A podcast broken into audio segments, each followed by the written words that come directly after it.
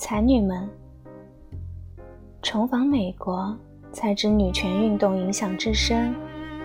原来我以为女权运动仅是一时热闹，说不定已经烟消云散。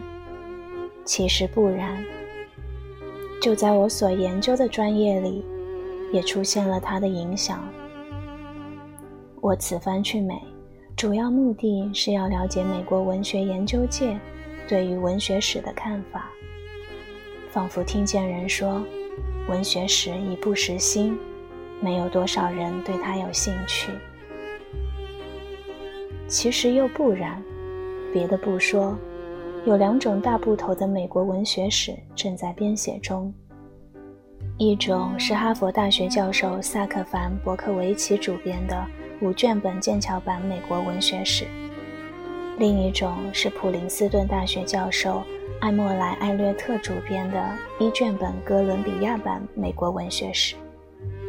编者是各大学的名教授，出版家又是大学出版社中有声望又会做生意的两家，显然是研究者和读书界都对文学史有相当大的兴趣。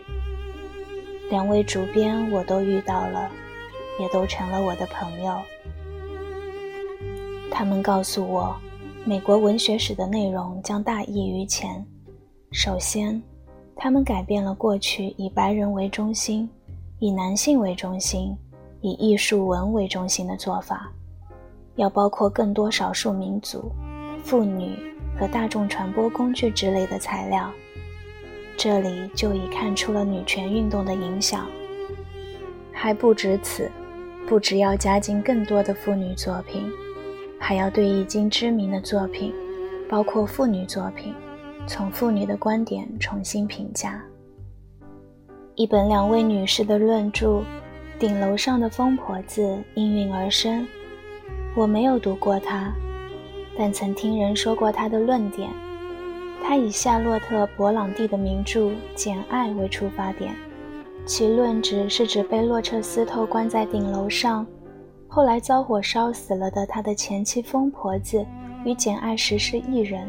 或同一女性的两面，在男性中心的社会里，妇女的命运不是发疯，就是成为玩物。两三年前，美国现代语言学会曾召开一会，集中讨论文学史的问题。一位女学者慷慨陈词，说是不应该忘了反战运动、民权运动、女权运动风起云涌的六十年代。应该用那样的精神来写美国文学史。据艾默莱告诉我，当时会场上热气腾腾，长时间掌声不息。这样的精神气候，使得一些大男子主义者也要三思而行。它成为文学史背后的意识形态。在讨论文学史的时候，这个字是经常出现的。就在爬满了常春藤和绿叶的东部老大学里，也这样。这些大学的英文系，一向骄傲、以学术堡垒自诩的英文系，也不得不让妇女充当了正教授，而且有不少还是讲座教授。我见到了三位这样的女教授，她们全到过中国。我是在北京初次认识他们的，这次是重见了。按照见到的先后，第一位是芭芭拉·亨斯坦·斯密斯，他曾出席1983年9月在北京举行的中美比较文学学者会议，以他的口才震惊了全体参加者，不是那种讲究辞藻、带点表演性质的口才，而是说话清楚明快。条理分明，短短几句话就打中要害。他是宾夕法尼亚大学的教授，写过几本有名的理论著作，一曰《诗的结束》，又一曰《在言辞的边缘上》。一九七八年，后者是驳英国文体学者罗杰·福勒的论点的。他认为福勒及其同行的文章大多言过其实，缺乏说服力。不仅术语含糊，立论失当，而且所得出的结论也幼稚可笑或莫名其妙。这几句话是我的年轻朋友钱角如对此书的概括，足见斯密斯见解的精辟和词风的锐利。但他研究的主要领域是叙述学，在北京开会时宣读的论文就是讨论灰姑娘这一民间故事的。他认为，虽然各国不同民族、不同语种都有同灰姑娘大体相似的故事，但是他们之间并不存在一个共同的最初原型。宾夕法尼亚大学并不在我的旅程表上，我是在普林斯顿巧遇芭芭拉的，在听一次名为“高斯批评讨论会”的场合。我正在准备听斯蒂芬·格林伯拉特讲《乐图》里的戒严令时，忽听背后有人叫我，一看正是斯密斯教授。我们两人都走出座位，在过道里对谈了一阵。我只来得及告诉他，我读过了他那本《在言辞的边缘上》，还没听清他说他的最近新作的内容，演讲会就开始了。这一次他是惊鸿一瞥。然而风度依然，一双大眼依然闪耀着机智，微笑里依然又带深情又带嘲弄。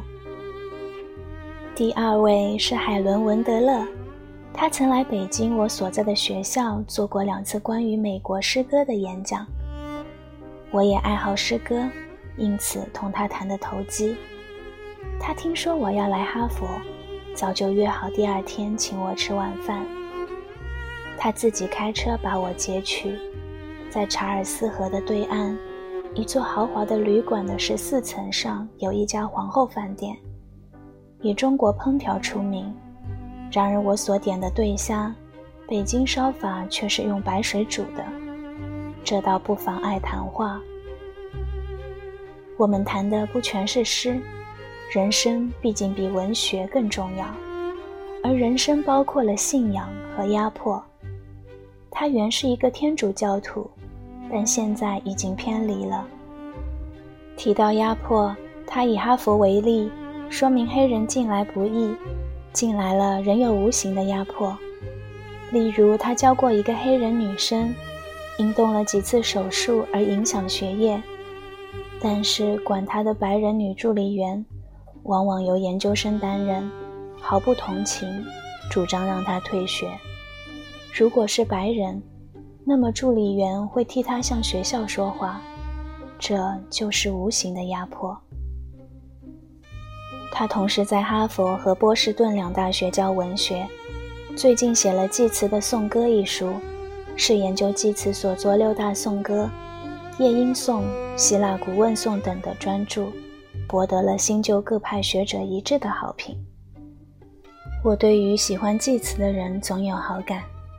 于是我告诉他，我自己正在逐篇重读祭词的诗，为了写我那英国诗史中的祭词一章。不知他那本专著的中心论旨是什么？他说，过去的批评家总以为这六个颂歌美则美矣，但互不相关，似乎各是一时感性，而他则发现他们是连贯的，有一个统一的主题。祭词绝不是那种只凭感情冲动写诗的浪漫派，而是一个思想深刻的民主派。几乎是同时，我们背诵起祭词的诗行来。谁也别想篡夺这个封顶，除了那些把世界的苦难当作苦难，而且因此而日夜不安的人。多么饱含正义感的深刻的诗行！读文学的人首先就要熟读这样的名句。后来我们品评起文章来，他的意见极为明确。美国学术界多的是枯燥无味的论文，而想写得雅一点的，则动不动引经据典。这就类似以认识要人多而自傲的社会风气，name dropping。我喜欢的则是透明的风格，是直截了当说出自己想说的。我看着查尔斯河上荡漾着的灯光，心里感到爽快。这沉沉夜色笼罩了两岸多少学府，多少图书，却还不能扼杀性灵。另一位芭芭拉，哈佛的勒华尔斯基教授是另一典型。在课堂里，他是米尔顿专家，继其专著《新教师学与17世纪宗教抒情诗》（1979 年）获得美国现代语言学会的洛威尔奖之后，另一专著《是乐园与文学形式的修辞学》（1985 年）刚由普林斯顿大学出版社印行。在家庭里，她是主妇、母亲、厨子，在国际学术界的交往里，她是一个最热心的接待者和最体贴的朋友。这后者我是深受其惠的。我在哈佛的日程表全部由他安排，这当中除了招待会、宴会和演讲之外，还包括一次英文系博士生口试的旁听。和一次到他家所在的罗特岛的普鲁文斯登市及其附近海港纽堡的出游。他开车接我、送我，带我去怀特纳图书馆领证，陪我去听音乐会，又把我接到他的家里，认识她的丈夫开安，一位历史学教授，又一同去纽堡。那个大西洋岸边的小港，过去是富豪们度假之地。斯各特·费兹裘洛尔特的小说《了不起的盖茨比》就是以此地为背景的。我在纽堡第一次闻到了北大西洋海水的盐味，在海滨沙滩上让冷风吹拂自己，又在一家船行的水边饭店吃了龙虾。在哈佛的第一天，他刚把我送到招待所，半小时后就又开车来接我去听欧文霍的公开演讲。我因旅途劳顿，在座位上昏昏欲睡，回头看他，却是全心关注的在听演讲，有时笑，有时说话应和或反对，像一个大学初年级生那样认真。然而在口试场上，他却是一个老练而又和善的发问者。这是一次博士资格考试，及格了才能进一步写论文。面对着三位考官的是一个从英国来的女生，三人轮流发问，足足问了三小时。应该说，这是比论文答辩更不易准备的考试，因为考官可以在考生的专业范围内随便提任何问题。三位考官各有分工，芭芭拉专问英国文艺复兴时期文学，另两位一个问现代文学。一个问美国文学，这位女生怯生生的，有点紧张，然而坚持了下来，而且她的回答在我听来是相当好的。等到问题提完，考生退场，考官们商量了一会儿，再把考生叫了进来，由主考对他宣布说：“考试及格，然而成绩只得中上，原因是答虽答对了。”但不少处答得过泛，没有紧扣题目，不够具体。后来，芭芭拉告诉我，考生的缺点之一是对重要作家集子的本文不够熟，例如米尔顿的《失乐园》之类，他就不能成段成段地引用。熟读本文，这是他对一切研究生的要求。不只是他，凡我所遇见的文学教授。总是在阐释了或议论了新派文学理论等等之后，归纳出一点：必须熟读本文，要读全读透。这一点也反映在流行的大型英美文学选本里。过去我们做学生时，选本对长篇作品总是节选，因此选本也不厚。现在则选本总是厚厚两大册，重要长篇都全文收入。例如莎士比亚，《诺顿文选》第四版，一九七九年就选了《李尔王》和《亨利第四》两个整句。这对学生有好处，花二十元买一套，自己就拥有一个从古到今的名著合编了。这也促使学生多读原著，而不是只将作品作为谈著。文学毕竟是要亲身体验的，而不是仅仅议论的。因此，最负盛名的大学者也舍得花时间和精力来编这类选本，这是基本工作，没有人看清。再以上述诺顿文选为例，主编是康奈尔大学的老教授 M.H. 艾伯拉姆斯，专注《近于灯》的作者，在浪漫主义诗学的研究上，其成就之高是公认的。分编者也是一时之选，这当中就包括了芭芭拉和我后来在亨丁顿图书馆里认识的海利特·斯密史教授。我是在加州大学伯克莱分校遇到阿维塔尔·朗奈尔的。他年轻，三十岁出头的样子，小小的个儿，略见削瘦，皮肤白白的，睁着一双黑色的大眼，有时穿一件天蓝色披肩似的外衣，随便地搭在赤露的双肩上。他的风度，与其说是美国的，勿宁说是法国的。果然，他法语、德语都说得极好，这一点在美国的大学教师群中是不多见的。在比较文学系毕业典礼后的招待会里，菲利普·台蒙教授在伯克莱接待我的主人，介绍了我们相识。正说话问，另一位老教授凑了过来，说了几句捧他的话。说他在某次学术会上所读的论文如何如何精彩，我这才知道他是研究新派文学理论的。我在国内也看过几本入门书，但是说实话，我并不了解，倒是充满了问题。这样，我们就定下了下次相见的时间，是在一家叫做 Henry's 亨利记的饭馆里吃晚饭。在座的还有他的女伴，一位教西班牙文学的助理教授。他带来了一些他的论文的油印本。后来我翻了一下，题目很专门，也不好懂。但是他作为最新理论的阐释者，却是完全有资格的。原来他曾在巴黎第八大学讲过课，而且是做雅克台利达的助手。我帮他建立了一门课，他说：“但你知道第八大学是什么样子吗？设备最差，离中心很远，学生几乎全是移民，也就是大教授们不去的地方。还是靠了社会党政府的支持，台利达才升成了正教授。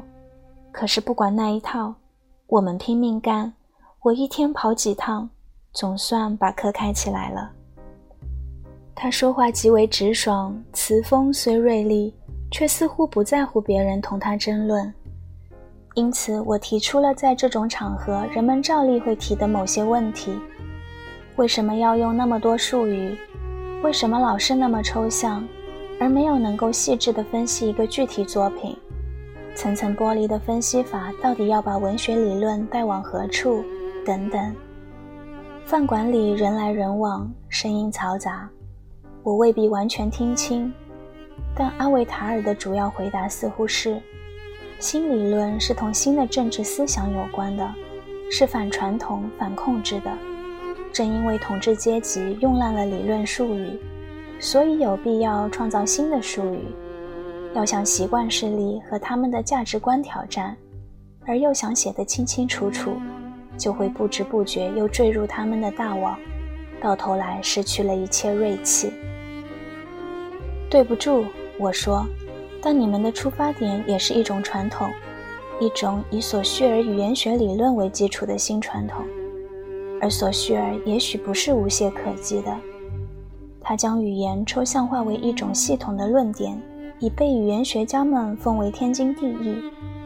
然而，晏普孙早在他的《词的复杂结构》一书里对他提出了挑战，而共识语言学的完全排斥历史也是不科学的。饭馆毕竟不是可以进行学术讨论的地方，所以不久我们就谈起美国社会来。在这方面，阿韦塔尔和他的同伴又都是不满现状的。黑人的四分之一蹲在监牢里，这就是现实。另一方面，我们这个社会倒是真正开放的。这一切怎样反映在你们的文学里呢？我几乎是本能的不假思索地用了“反应”这一老术语。他的反应迅如闪电。文学反映任何东西吗？我笑了，我已经被盯住了。一九八五年。